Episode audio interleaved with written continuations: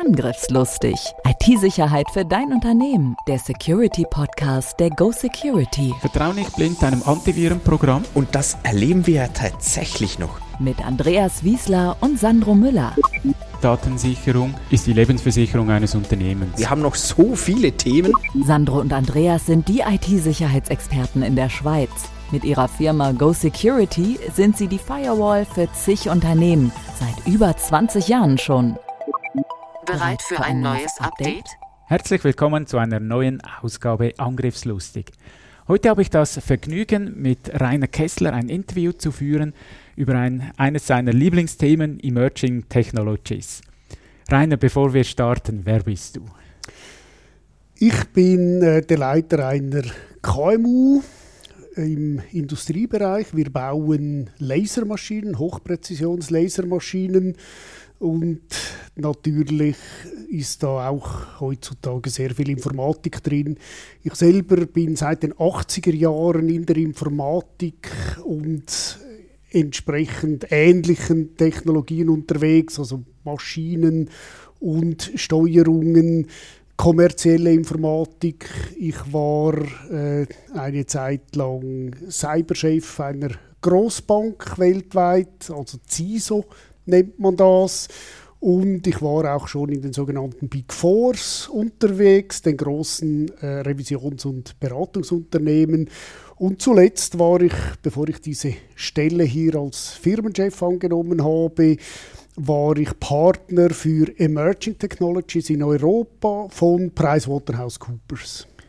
Wir kennen uns ja von der Fachhochschule Nordwestschweiz. Da hast du ja auch einen Tag über dieses Thema steigen wir doch gerade ein. Was versteht man dann unter Emerging Technologies?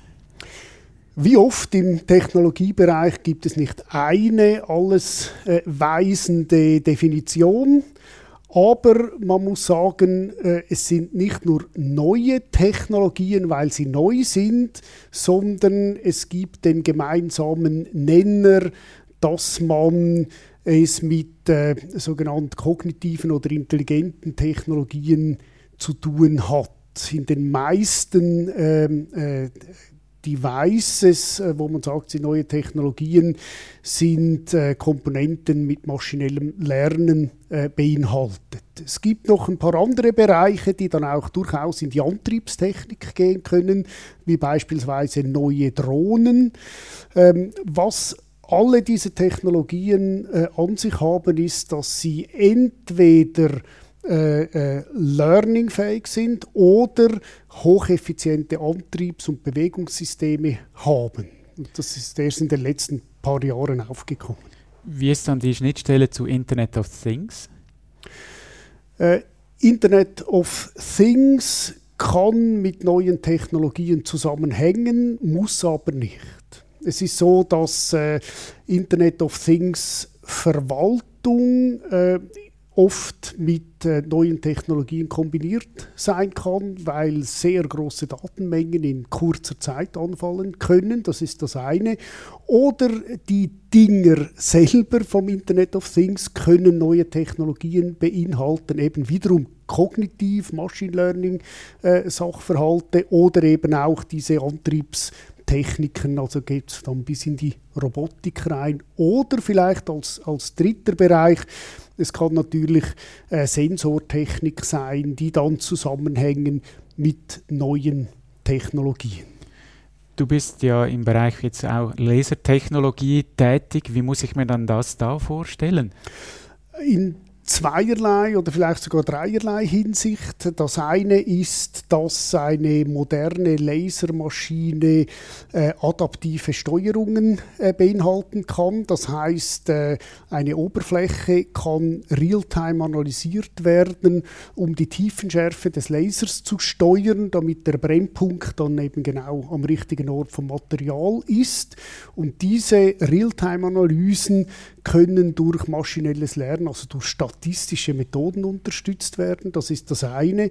Das andere ist, dass äh, Lasermaschinen in der Regel eingebunden sind in einem ganzen Maschinenpark und dass die Verwaltung dieses Maschinenparks dann äh, wiederum mit neuen Technologien erfolgen kann, zum Beispiel Machine Learning, so SCADA-Systeme, ähm, auch die die Supply Chain, wo dann der ganze Betrieb drin ist, wo so eine Lasermaschine steht, kann eingebunden sein in sogenannte Industrie 4.0 äh, äh, Frameworks, wo ganze Unternehmensgruppen zusammengeschlossen sind. Mhm. Ich denke, das wird ja jetzt für viele Firmen eine Herausforderung werden. Wie, wie siehst du das? Was kommt auf, ich sage jetzt normale Unternehmen zu? Angriffslustig. Angriffslustig es, es, kommen zweierlei Dinge. Mit neuen oder eben Emerging Technologies ist es ja so, äh, dass man damit konfrontiert wird, zum Teil, weil es sie gibt. Und man sucht dann ein passendes Problem, weil man etwas lösen kann.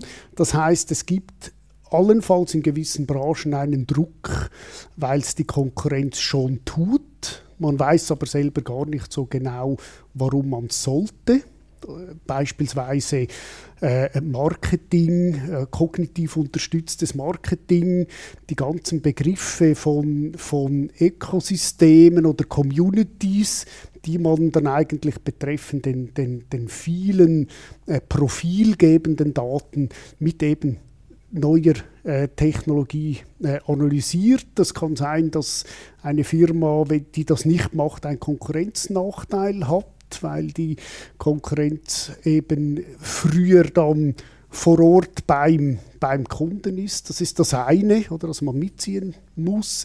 Das andere ist aber tatsächlich für mich ein bisschen die gesündere Entwicklung, wenn man wirklich zuerst das Problem hat und man merkt, man kann es lösen mit neuen Technologien, sei es eben effiziente Antriebe oder äh, eben Machine Learning oder über etwas, was wir bis jetzt noch nicht gesprochen haben, auch neue Datenstrukturmethoden äh, wie zum Beispiel die Blockchain. Das, mhm. das fällt auch unter, unter neue Technologien.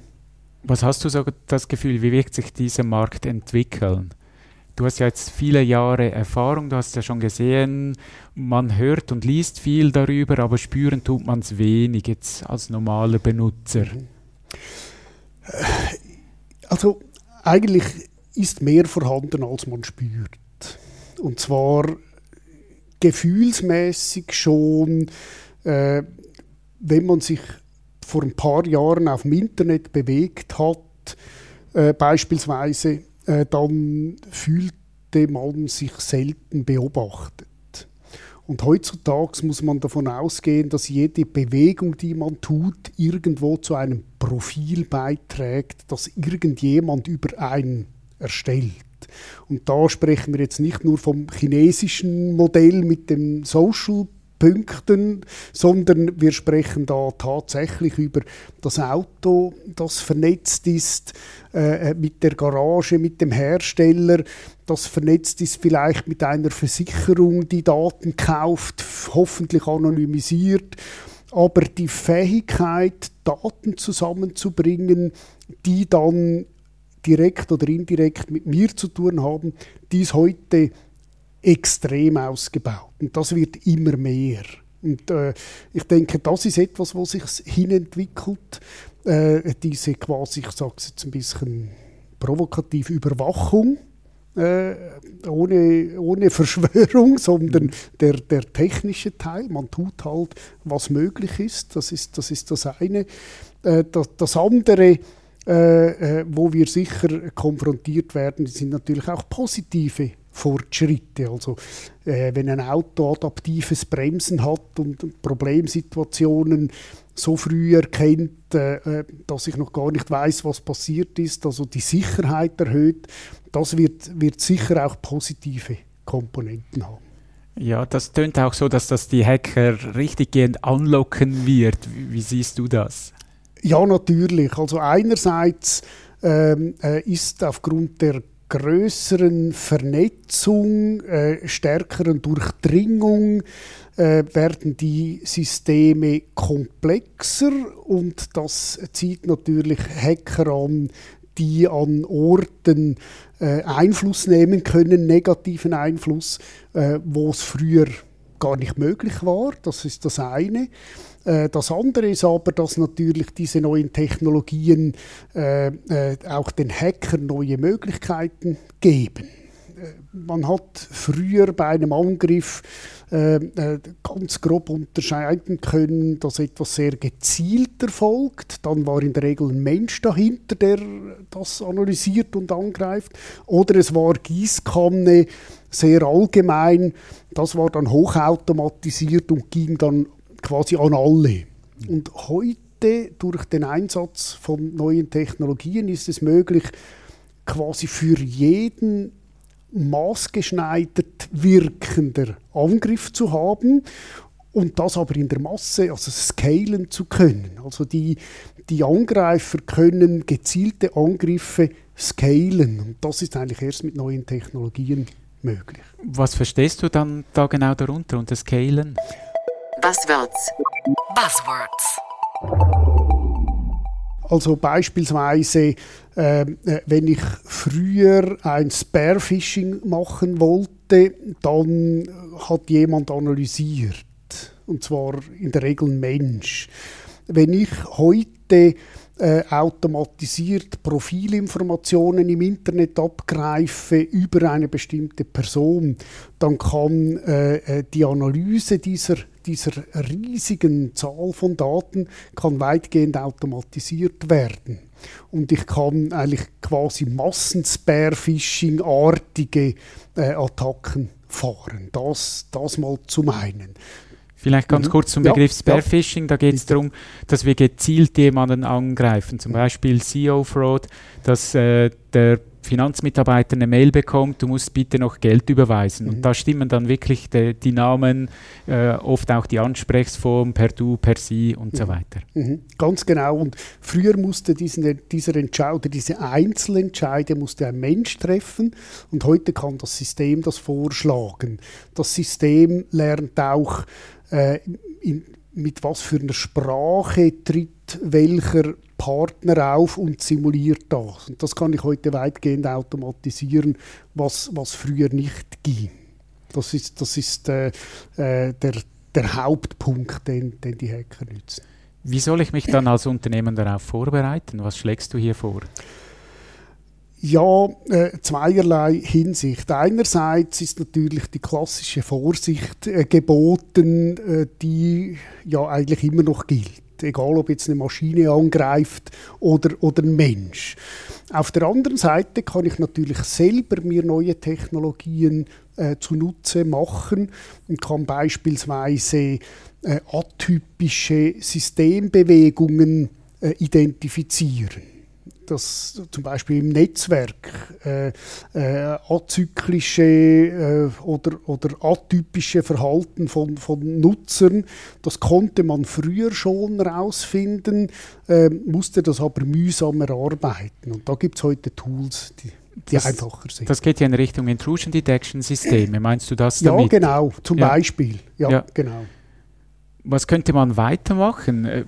Äh, gerade wenn man sagt, ja, es kommt etwas Neues, ist äh, wie ungreifbar, du sagst auch riesige Datenmengen, ich muss ja die auch irgendwie bekommen oder verarbeiten können. Mhm. Also das war jetzt mal die eine Sache, ist der Angreifer. Das andere ist natürlich die Firma selber, die äh, sehr viel mehr Flexibilität hat im Anzapfen von Daten, die sie brauchen kann für die Verteidigung. Ich meine, jetzt in einem KMU, wie wir das sind, ist, ist da noch kein Automatisierungsbedarf.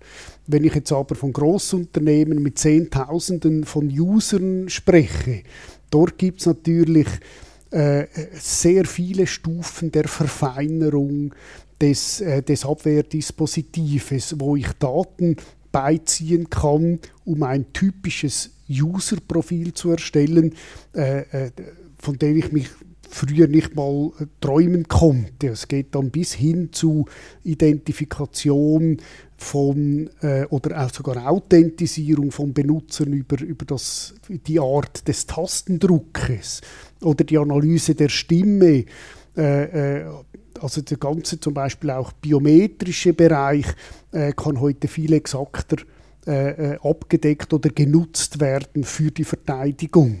Immer mit dem kleinen, mit der Einschränkung, Achtung, äh, Datenschutz. Genau, das wollte ich auch erwähnen. Diese Gratwanderung ist äh, sehr eng, was erlaubt ist und was nicht erlaubt ist.